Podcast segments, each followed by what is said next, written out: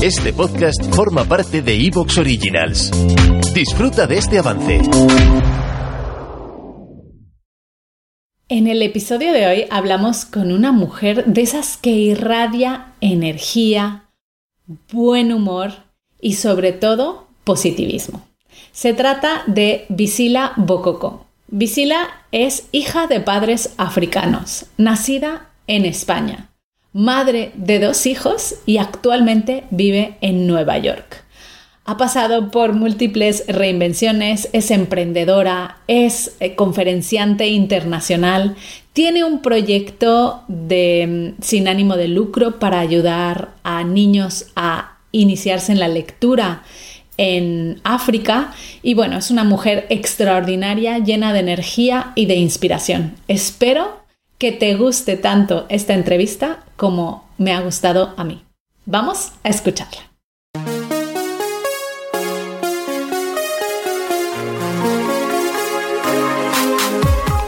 Bienvenida a Madres Reinventadas, presentado por Billy Sastre, un podcast para madres que están redefiniendo el concepto de trabajar sin renunciar a su vida familiar.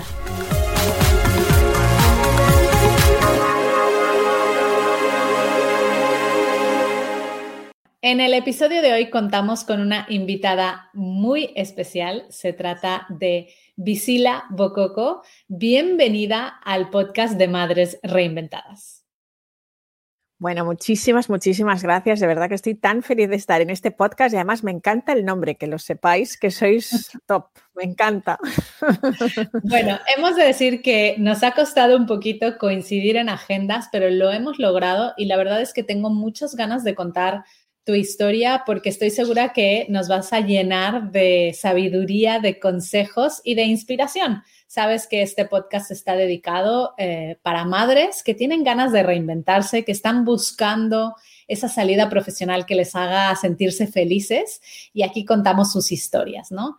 Entonces, eh, bueno, pues vamos a empezar por nuestra pregunta estrella, la más importante, y eso es, ¿cómo se llaman tus hijos y qué edades tienen? Bueno, pues mi hija, que es la mayor, se llama Bonacha y tiene, bueno, va a cumplir 20 años en una semanita. Y mi hijo se llama Malabo y tiene 17 años. Wow, o sea que ya los tienes ya mayores. ¿Viven contigo?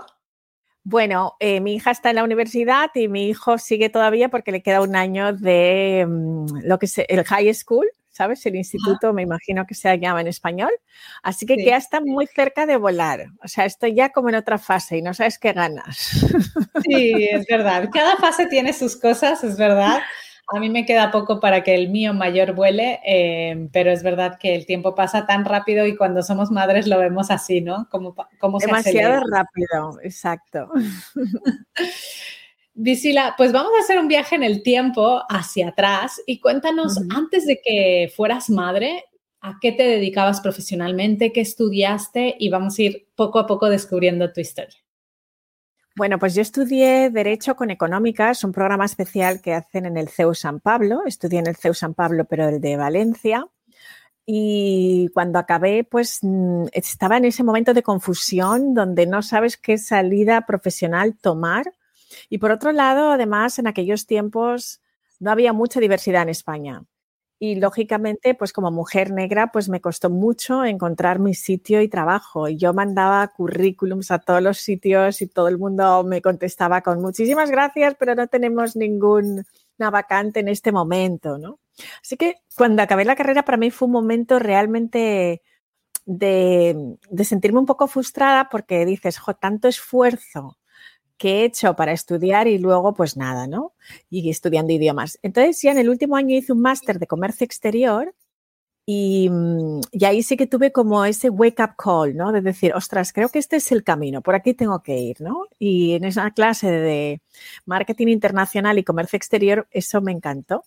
Y entonces me hablaron de que habían unas becas especiales para irse al extranjero y promover el comercio de, mi, comunidad autónoma o de España. Entonces eran las becas del ICEX o las del IBEX, ¿no? que era el Instituto Valenciano de la Exportación o el Instituto de Comercio Exterior. Y bueno, pues yo creo que mm, el que la sigue la consigue y al final pues surgió esa beca Y esa beca hizo que, bueno, me quedara en Valencia trabajando, apoyando a las empresas valencianas que querían tener información para ver a qué mercados se iban a dirigir. Luego tuve la suerte de que me enviaron a la oficina de Nueva York y de hecho no me he vuelto a mover. Hace 22 años de eso y sigo viviendo en Nueva York gracias a esa oportunidad que fui como becaria. Y mi camino pues eh, empezó por ese campo. Apoyando a las empresas que quieren internacionalizarse. Wow, eh, me encanta tu historia porque has tenido que cambiar de país, ¿no? Has tenido que adaptarte a muchas cosas al principio, pero me ha gustado mucho la frase que has dicho de que el que la sigue la consigue, ¿no? Y muchas veces, a veces también como mujeres, y tú sabrás también, habrás vivido lo tuyo, te dan ganas de tirar la toalla antes de tiempo, ¿no? Eh, ¿Cómo haces para seguir manteniendo ese ánimo y esas ganas de seguir a pesar de que puede ser que en tu entorno eh, no se están mostrando los caminos adecuados? Mira, yo considero que todas las mujeres somos saltadoras de vallas y que eso es algo que nos entrenamos desde que somos muy jóvenes porque mm, tenemos circunstancias siempre que saltar. Lo primero son los estereotipos que ya están muy marcados en nuestra sociedad y por lo tanto, independientemente de la profesión a la que te dirijas, muchas veces ya tienes que saltar una valla que puede tener pues ese estereotipo que ya está muy marcado, ¿no? Y por otro lado, luego están otra serie de barreras que surgen cuando estás en entornos corporativos donde las mujeres también tenemos que demostrar siempre que podemos hacerlo.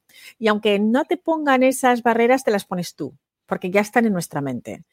Entonces, en mi caso, lo primero que he tenido es que enfrentarme a esas barreras mentales que yo misma me he puesto, el pensar muchas veces de que no merezco estar en un puesto ahí, o sea, el síndrome del impostor o el pensar que muchas veces mm, me autolimito yo sola, ¿no? Entonces creo que esa fuerza la he encontrado a través de trabajarme mucho a mí misma, entender dónde están esas creencias limitantes y ten en cuenta que yo a veces me he, escuchado como, mm, pero si no hay negros ni en Mercadona, ni en el aeropuerto y, en España, y tú crees que vas a estar trabajando ahí. Entonces, el haber escuchado eso tiene dos, o, sea, tienes dos caminos que tomar. O pensar que eso va a ser la sentencia de tu vida y que como no hay negros en diferentes espacios a los que te gustaría acceder, que no vas a acceder, o decir, bueno, pues ¿por qué no cambiamos esta narrativa? Y eh, voy a intentarlo y si la puerta no se abre, hay que seguir aporreándola hasta que se caiga. Buah, me encanta, me encanta esta frase. Bueno, has dicho un montón de frases que me voy a tener que ir apuntando y las vamos a reflejar todas. Pero es que tú eres un claro ejemplo de el que la sigue, la consigue, porque te has quedado en Nueva York, pero has hecho miles de otros proyectos. O sea, no sé ni siquiera por dónde empezar, ¿no? Eh, eh, has estado trabajando, es verdad que has dicho, eh, para la Cámara de Comercio ¿no? Española en Estados Unidos. Después del IBEX fui a la Cámara de Comercio, exacto. Y después, además, creaste tu propia consultoría para ayudar a empresas, ¿no? A ayudar a empresas a ese proceso de internacionalización. Pero además tienes una organización sin ánimo de lucro que se dedica a abrir bibliotecas en, en África Cuéntanos un poco este proyecto y por qué bibliotecas. Mira, pues mm, es interesante porque digamos que yo fui una africana descafeinada, ¿sabes? Imagínate, mis padres son de África, yo nazco en España, pero no conozco África. La única manera en la que mis padres tenían de ah, darme, digamos, información acerca de África, porque ellos no podían volver en ese momento, no teníamos los medios, era a través de los libros. Entonces, los libros han tenido una parte muy significativa en mi vida. También han sido mis nannies. Como hija de migrantes, mis padres pasaban mucho tiempo trabajando, tenían muy poco tiempo para nosotros y muchas respuestas las tenía que encontrar en los libros, ¿no? De hecho, para un africano decirle, ay, estoy deprimida o tengo ansiedad, es como, ¿what? ¿De qué estás hablando? ¿Sabes? Entonces tenía, a veces en la adolescencia o en la niñez, tenía algunos problemas y solamente podía encontrar las respuestas en los libros. Entonces, cuando yo fui a África por primera vez, me encontré con muchos niños en los que yo me vi reflejada y la única diferencia entre ellos y yo es que yo había tenido un acceso a una educación. Y así fue como empezó el proyecto de Visila Bococo African Literacy Project, donde decidí pues, mm, crear bibliotecas o por lo menos en los colegios que los niños tuvieran acceso a esos libros, porque tenían muy poco acceso. En las zonas rurales de África no había libros. Así que, bueno, pues eso consiste en nuestro trabajo. De hecho, me estoy yendo el jueves hacia Kenia, a la biblioteca que tenemos allí, con un grupo de 16 mujeres, amigas, para que también no solamente conozcan el proyecto, sino que también aporten valor a,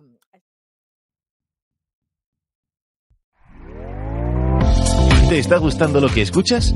Este podcast forma parte de Evox Originals y puedes escucharlo completo y gratis desde la aplicación de Evox. Instálala desde tu store y suscríbete a él para no perderte ningún episodio.